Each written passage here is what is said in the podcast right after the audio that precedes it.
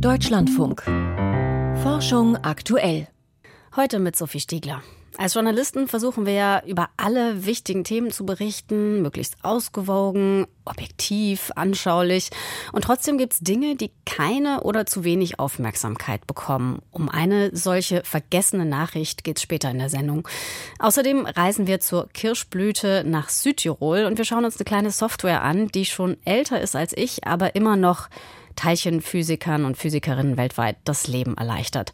Zuerst geht es aber um ein kleines Stück Stoff, das schon eine Menge Streit verursacht hat. Es geht um die Maske, die uns vor Infektionen schützen sollte. Auch in der Wissenschaft wurde über den Nutzen nicht immer nur sachlich diskutiert. Ein Beispiel ist die aktualisierte Übersichtsstudie des renommierten Cochrane-Netzwerks zum Thema. Die hat mit einer Kernaussage viele Leute in der Fachwelt, ich sag mal, verwundert. Und jetzt hat Cochrane tatsächlich auf Kritik reagiert. Katrin Kühn aus der Deutschlandfunk Wissenschaftsredaktion hat das mitverfolgt. Kannst du uns noch mal in Erinnerung rufen, um welche Kernaussage es eigentlich genau ging? Ja, da geht es vor allem um einen Satz in der Zusammenfassung der Ergebnisse. Und das war eine ziemlich pauschale Aussage. Ich zitiere jetzt mal. Da steht, wir sind nicht sicher, ob das Tragen von FFP2-Masken dazu beiträgt, die Verbreitung von Atemwegsviren zu verlangsamen. Also, dass die da was bringen. Und das war schon Überraschung, also als Ergebnis einer Übersicht der besten Studien zu dem Thema. Und angeheizt wurde das alles dann noch durch den Hauptautor dieser Review, der als jemand gilt, der Masken ja zumindest kritisch gegenübersteht. Der hat nämlich in einem Interview gesagt, dass es bei Masken bisher keine Evidenz, also Belege gebe, dass sie irgendeinen Unterschied machten. Da kann man jetzt einfach sagen, das stimmt so nicht. Also es ist sehr gut belegt, dass gute FFP2-Masken, wenn sie sitzen, den Einzelnen durchaus schützen. Richtig, genau. Das passt auch gar nicht zur Studienlage und das passt auch nicht zu dem, was in dieser Cochrane Review selbst steht, was das Team da untersucht hat. Die hatten nämlich geschaut, wie ist das Wissen, wenn es um Masken auf Bevölkerungsebene geht. Also nicht eine gut getragene Maske im Einzelfall, wo die Lage ziemlich klar ja ist, sondern wie viel hilft es, wenn viele Menschen angehalten werden, Masken zu tragen. Das ist ja was ganz anderes, weil nicht alle, die dann tragen, sie mal abnehmen, weil die Maske nicht immer gut sitzt oder weil es einfach manchmal auch eine qualitativ schlechte schlechte Maske ist und, und, und. Und dazu gibt es eben nur wenige Studien, die hier die hohen Maßstäbe des Cochrane-Netzwerks dann auch noch erfüllen mussten.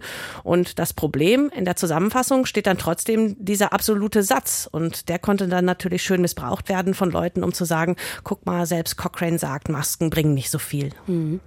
Jetzt ist die Übersichtsarbeit ja schon rund sechs Wochen in der Welt. Ähm, was hat jetzt Cochrane dazu gebracht, doch zu reagieren nach dieser Zeit? Also das Netzwerk hat selbst uns hier heute in Forschung aktuell gesagt, das war, weil diese Zusammenfassung der Ergebnisse eben tatsächlich von vielen ausgenutzt wurde als Aussage generell gegen Masken. Und dazu kommt vielleicht, das sagen Sie jetzt aber nicht selbst, eben auch diese öffentliche Diskussion darüber. Also da gab es ja schon Druck zu reagieren. Und konkret reagiert hat jetzt ja die Chefredakteurin der Cochrane Online-Bibliothek, öffentlich auch sogar per Pressemitteilung, hat sie gesagt, das ist so falsch. Und sie hat sich auch dafür entschuldigt und angekündigt, dass die Autoren diese Zusammenfassung jetzt nochmal überarbeiten sollen.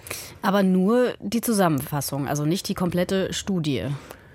Genau, nicht die komplette Studie. Äh, das, da sagt Cochrane das wie schon vor einem Monat.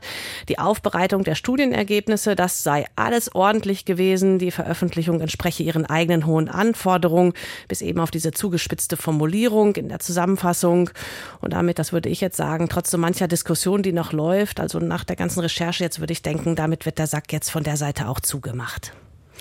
Die Cochrane Collaboration hat zu ihrer viel kritisierten Übersichtsstudie zum Nutzen von Masken Stellung genommen. Katrin Kühn hatte die Details und das heißt Entschuldigung ja, Eingeständnis von Fehlern nein. Wenn dunkle, pralle Kirschen oder so duftende Erdbeeren beim Händler liegen, dann sehen wir davon nichts mehr. Aber gerade im Obstanbau wird eine Menge Gift versprüht, um Insekten abzuwehren. Und das tötet reihenweise Insekten, die eigentlich gar nicht damit gemeint waren. Und was für Landwirte und Landwirtinnen auch nicht unwichtig ist, ist es auch teuer. Gift zu versprühen. Ein Forschungsteam aus Südtirol hat jetzt eine Methode entwickelt, die eine Menge Insektengift einsparen kann. Und zwar gegen ein Insekt, das im Obstanbau besonders gefürchtet wird, die Kirschessigfliege. Joachim Budde weiß mehr. Wenn im Winschgau in Südtirol die Kirschbäume blühen, dann ist der Frühling wirklich da. Mancher Tourist wird schon freudig an die Ernte denken. Die Obstbauern der Region hingegen können sich erst freuen, wenn die reifen Früchte im Lager liegen. Denn seit ein paar Jahren macht ihnen ein Insekt mit Appetit auf Erdbeeren, Heidelbeeren, Waldbeeren, Weintrauben oder eben Kirschen das Leben schwer. Während andere Fruchtfliegen angeschlagenes, leicht fauliges Obst bevorzugen, mag die Kirschessigfliege Fliege Drosophila Suzuki Früchte knackig und makellos, sagt Silvia Schmid vom Versuchszentrum Leimburg bei Bozen in Südtirol. Die Weibchen legen praktisch die Eier direkt im Fruchtfleisch noch am Baum und aus diesen Eiern schlüpfen dann in kürzester Zeit die Larven und die beginnen dann eben im Fruchtfleisch zu fressen und der Schaden ist wirklich hoch und es ist auch sehr schwierig, die zu behandeln dann. Denn so kurz vor der Ernte dürfen Landwirte keine Gifte mehr auf das Obst sprühen. Bisher kann man sich vor der Kirschessigfliege nur durch Insektenschutznetze richtig schützen. Und trotzdem sind Insektizidbehandlungen notwendig, denn wenn die Fliegen irgendwie trotzdem reingelangen, dann können sie in kürzester Zeit wieder eine ähm, sehr hohe Population aufbauen, weil sie auch sehr, sehr schnell sind in ihrem Entwicklungszyklus. Innerhalb von zehn Tagen kommen schon wieder die neuen Adulten raus, wenn eben die Temperaturen passen. In Südtirol haben sich bis zur Ankunft der invasiven Fliege im Jahr 2009 viele Bauern mit Beerenobst einen Zuverdienst erwirtschaftet. Weil die Fliege so schwierig zu bekämpfen ist, haben in den letzten Jahren einige von ihnen das Obst aufgegeben. Auch in Deutschland hat sie bereits Verluste in Millionenhöhe verursacht. Viele Bauern sprühen die ganze Saison über Insektengift, um die Fliege einzudämmen, doch das ist teuer und es belastet die Umwelt. Silvia Schmid und ihr Team haben deshalb eine nachhaltigere Methode erarbeitet. Wir haben versucht, eben einen Attract Kill Methodik zu entwickeln und da ist es darum gegangen, einen Lockstoff zu entwickeln, der für die Kirschessigfliege nicht nur attraktiv ist im Sinn, dass die Kirschessigfliege hier angezogen wird, sondern der die Kirschessigfliege dazu bringt, diesen Stoff auch aufzunehmen durch das Fressen. Fruchtfliegen finden den Duft von Hefekulturen verführerisch. Darauf basiert auch die Methode aus Leimburg. Es ist eigentlich eine Hefekultur von einem Hefestamm, den wir noch 2012 von einer Drosophila Suzuki befallenen Vernatschtraube isoliert haben. Wir hatten damals viele isoliert und im Rahmen von diesem Projekt haben wir dann den Hefestamm selektiert, der sich dann am besten für diese Attract-and-Kill-Strategie geeignet hätte. Der Trick dabei, statt Kirschbäume komplett mit Insektengift einzunebeln, sprühen Silvia Schmid und ihr Team ein Gemisch aus der Hefekultur und einem Gift lediglich auf einen Streifen der Baumkronen. Die allermeisten Früchte bleiben von dem Gemisch verschont.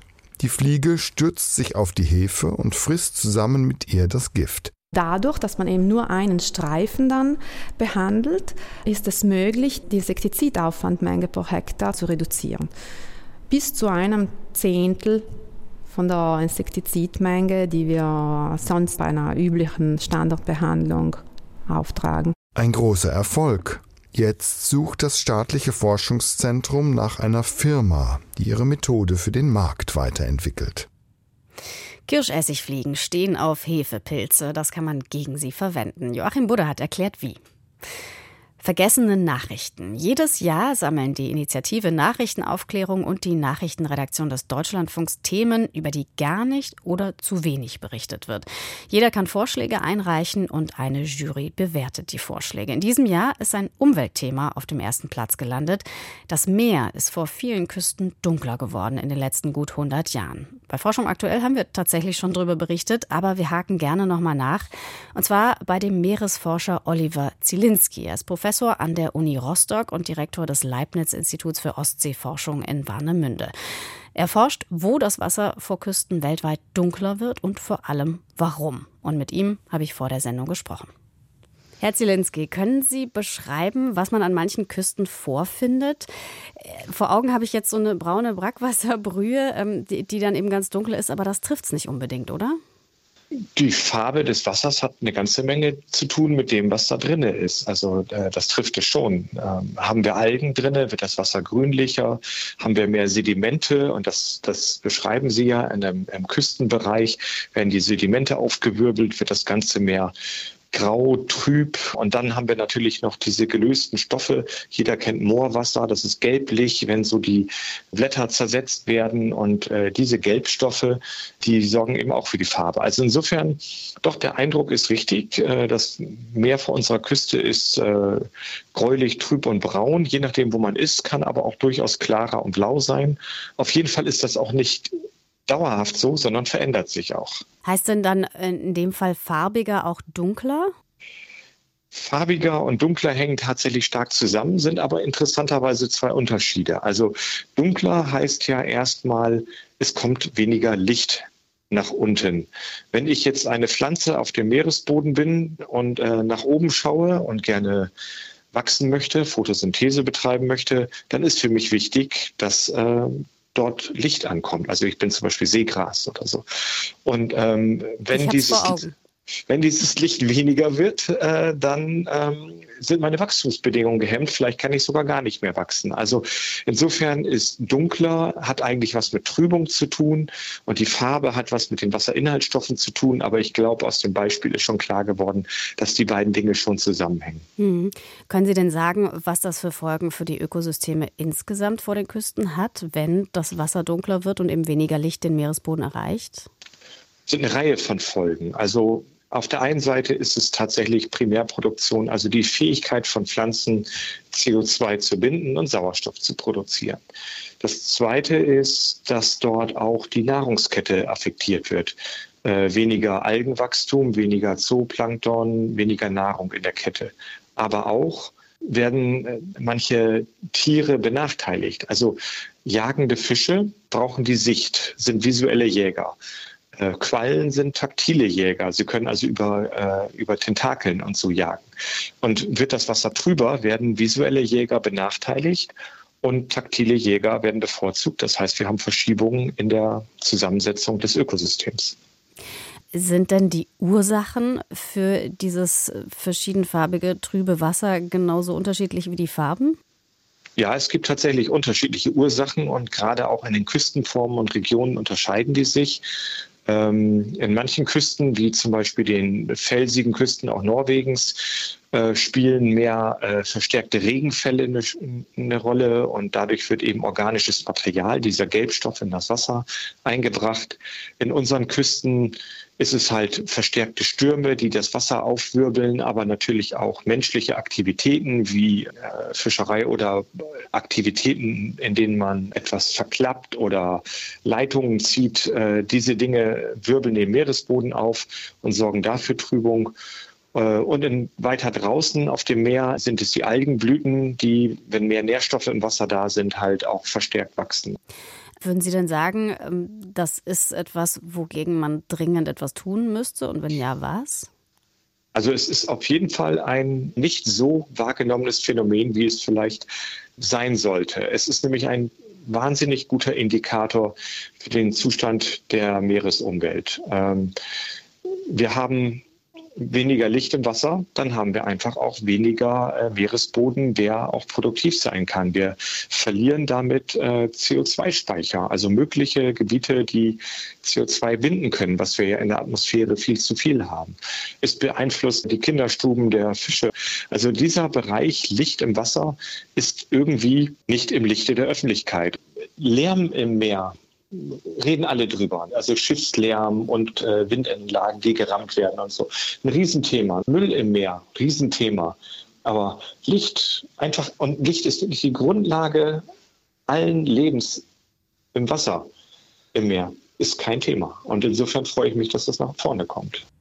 Und gerade gibt es auch eine europäische Initiative, um das Phänomen genauer zu untersuchen. Mit dabei ist auch Meeresforscher Oliver Zielinski, den wir gerade gehört haben. Cutting-Edge-Forschung ist nicht immer in allen Teilen so neu und modern, wie man jetzt vielleicht denken könnte. Die Orion-Raumschiffe, die bald wieder Menschen zum Mond bringen sollen, die werden Prozessoren an Bord haben, die jetzt schon 20 Jahre alt sind. Manche Beschleuniger am Teilchenforschungszentrum CERN stammen aus den 60ern. Klar, die Geräte müssen viel aushalten und werden deshalb besonders langlebig gebaut, aber auch zum Beispiel die Software stammt teilweise noch aus einer anderen Zeit. Um in der Teilchenphysik Kollisionen zu berechnen, wird zum Beispiel oft eine Spezialsoftware genutzt. Die stammt aus den 80ern. Geschrieben hat sie ein niederländischer Physiker und er pflegt das Programm seitdem auch. Aber er ist längst im Ruhestand. Und jetzt? Frank Rotelüschen hat nachgefragt. I started it in 1984. That's already almost 40 years ago. 1984, vor fast 40 Jahren, arbeitet Jos Vermasere am NICEF, einem renommierten Teilchenforschungszentrum in Amsterdam. Als theoretischer Physiker hat er komplizierte Formeln zu berechnen, elendlange Bandwurmgleichungen. Mit Bleistift und Papier dauert das ewig. I had done a big calculation and that had taken a year. Ich hatte eine aufwendige Berechnung durchgeführt. Ein Jahr hat die gedauert. Danach dachte ich, da hätte man doch vieles automatisieren können. Also hatte ich die Wahl. Soll ich mein Leben lang eine Berechnung nach der anderen machen oder soll ich dafür lieber ein Programm entwickeln? Or should I make a program that does it automatically? Vermaserer entscheidet sich fürs Programmieren, soll doch der Computer das verflixte Addieren und Multiplizieren übernehmen. Heraus kommt eine neue Software, Vermaserer nennt sie Form. Unter anderem kann Form ausrechnen, was passieren müsste, wenn in einem Beschleuniger zwei Teilchen mit enormer Wucht aufeinander donnern. Schnell merken auch andere Fachleute, das Programm ist überaus nützlich. When Form came out, that was in 1989, als Form 1989 herauskam, fingen die Leute sofort an, es zu benutzen. Das hatte mehrere Gründe. Erstens, Form lief auf verschiedenen Rechnertypen. Und zweitens, es war kostenlos. Und so verbreitete sich Form ziemlich rasch. Seitdem hegt und pflegt Josfa Masere seine Software. Mittlerweile gibt es Version 4.2, nahezu 200.000 Zeilen an Code. To make it very short, a lot of work. Um es kurz zu machen, es war eine Menge Arbeit. Jedes Mal, wenn ich Form laufen ließ, stieß ich auf etwas, was man verbessern könnte. Oh, wenn ich noch dieses oder jenes extra einbaue, sollte das viel effizienter gehen. Oh, und so habe ich nahezu die Hälfte meiner Zeit damit verbracht, Form zu entwickeln, und in der anderen Hälfte habe ich das Programm dann für meine Forschung genutzt. And the other 50% of my time on working with Form. Ebenso wie viele andere Fachleute. Mittlerweile haben Hunderte von Institutionen das Programm heruntergeladen. Für manche Arbeitsgruppen ist es zum unverzichtbaren Werkzeug geworden, etwa wenn es um hochpräzise Teilchenberechnungen geht. Doch es gibt ein Problem. Ob die Software auch in Zukunft gewartet und weiterentwickelt wird, ist unklar. Denn Jos Vermasere ist 73, also längst im Ruhestand. Zwar will er so lange weitermachen, bis es wirklich nicht mehr geht. I'll probably keep doing this until I'm completely senile or something like that. Nur wer dann den Stab übernehmen und die Software auf dem laufenden Stand halten wird, das ist unklar. So etwas wie eine Nachfolgerin oder ein Nachfolger ist noch nicht in Sicht, jedenfalls nicht konkret. So there is somebody who would like to do this. Es gibt da schon jemanden, der das gern machen würde. Ein ehemaliger Doktorand von mir. Jetzt arbeitet er als Postdoc an der ETH Zürich. Aber solange er keine Festanstellung hat, wäre das für ihn ein gefährliches Projekt, denn es nimmt sehr viel Zeit in Anspruch. Und hier liegt das Problem. Für eine wissenschaftliche Karriere zählt es nur wenig, eine Software zu schreiben oder zu pflegen, sei das für das Fachgebiet auch noch so wertvoll. Wichtig sind dagegen Fachaufsätze und Konferenzvorträge, nur so lässt sich eine feste Stelle ergattern.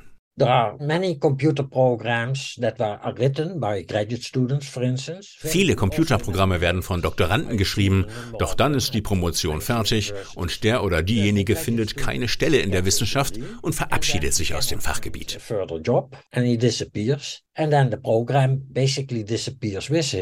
Dadurch sei schon manche Software verloren gegangen, beklagt Just Vermasere. Für Form aber, sein eigenes Baby, gibt es nun doch Hoffnung. Im April gebe ich einen Workshop, in dem ich meine Software im Detail erläutern werde. Und dafür haben sich schon mehr als 20 Leute angemeldet. Und vielleicht findet sich bei diesem Workshop ja jemand, der eines Tages dann doch den programmierenden Pensionär ablösen wird. Bei Interesse also gerne melden. Frank Rotelüschen über ein Programm, das nicht in Rente gehen darf. Und damit ist es Zeit für Piotr Heller und die Meldungen aus der Wissenschaft. Am Wochenende ist der Start einer weitgehend per 3D-Drucker hergestellten Rakete abgebrochen worden. Die Terrain 1 getaufte Rakete sollte eigentlich am Samstag von Florida aus abheben. Die Zündung ihrer Motoren lief bereits, als der Start gestoppt wurde. Der Hersteller der Rakete, das Startup Relativity Space, teilte mit, es habe Probleme bei der Automatisierung gegeben. Die Rakete besteht zu 85 Prozent aus Metallteilen, die mittels 3D-Drucker gefertigt wurden. Mit dieser Technologie will das Unternehmen die Herstellung von Raketen Raketen beschleunigen. Risikoforscher sehen Mängel bei Frühwarnsystemen in Deutschland. Hintergrund sind die Überschwemmungen im Juli 2021, die vor allem im Ahrtal große Schäden angerichtet haben und bei denen mehr als 180 Menschen starben. Ein Team der Universität Potsdam hat über 1300 Betroffene von damals befragt. Von denen, die gewarnt wurden, gaben 85 Prozent an, nicht mit derart schweren Überschwemmungen gerechnet zu haben. Etwa die Hälfte habe nicht gewusst, wie sie sich schützen sollte. Die leitende Autorin der Studie regte an, dass zukünftige Forschung sich darauf konzentrieren soll, die Bedrohung und Reaktionsmöglichkeiten besser zu vermitteln. Steinsplitter, die Affen beim Nüsseknacken hinterlassen, ähneln den Werkzeugen früher Menschen. Und werfen Fragen auf, ab wann unsere Vorfahren wirklich Werkzeuge nutzten. Denn die absichtliche Herstellung von Steinwerkzeugen gilt als ein Alleinstellungsmerkmal in der Evolution des Menschen. Forscher aus Deutschland haben nun Steinsplitter untersucht, die Langschwanzmakaken hinterlassen haben. Diese Affen nutzen Steine, um Nüsse zu knacken. Die Steine zerbrechen dabei mitunter zu scharfen Splittern. Diese versehentlich entstandenen Splitter ähnelten archäologischen Funden Funden, die als frühe bewusst hergestellte Steinwerkzeuge von Menschen gelten. Angesichts dieser Erkenntnis müsste man die vermeintlich absichtlich hergestellten Werkzeuge neu bewerten, resümieren die Autoren im Magazin Science Advances. Nächtliche Satellitenaufnahmen offenbaren Strategien von Fischern, die Kalmare fangen. Denn bei der Jagd auf die Tintenfische kommen leuchtende Köder zum Einsatz, die vom All aus sichtbar sind. Kombiniert mit weiteren Daten konnten Forscher nun zeigen, dass die Fischer meist in Gewässern arbeiten, wo der Fang von Kalmaren nicht reguliert ist. Fast 90 Prozent der beobachteten Aktivität hätte sich in diesen Meeresregionen abgespielt, schreiben die Wissenschaftler im Magazin Science Advances. Das sei ein Grund zur Sorge, denn in manchen Fällen würden die Fischer nahe an Meeresschutzgebieten arbeiten, große Mengen fangen und müssten diese Fänge dann nicht melden. Hitzewellen am Meeresboden könnten intensiver ausfallen und länger dauern als an der Oberfläche. Das zeigt eine Studie, bei der US-Forscher die Temperaturen am Meeresboden rund um Nordamerika gemessen haben. Demnach dauerten die Hitzewellen am Boden mit bis zu sechs Monaten deutlich länger als ihre Gegenstücke an der Meeresoberfläche. Zudem würden sie mit Temperaturen von bis zu drei Grad über dem Durchschnittswert mitunter intensiver ausfallen, schreibt das Team im Magazin Nature Communications. Die Wissenschaftler weisen weisen darauf hin, dass sich die Forschung zu marinen Hitzewellen bislang vor allem auf die Meeresoberfläche konzentriert habe.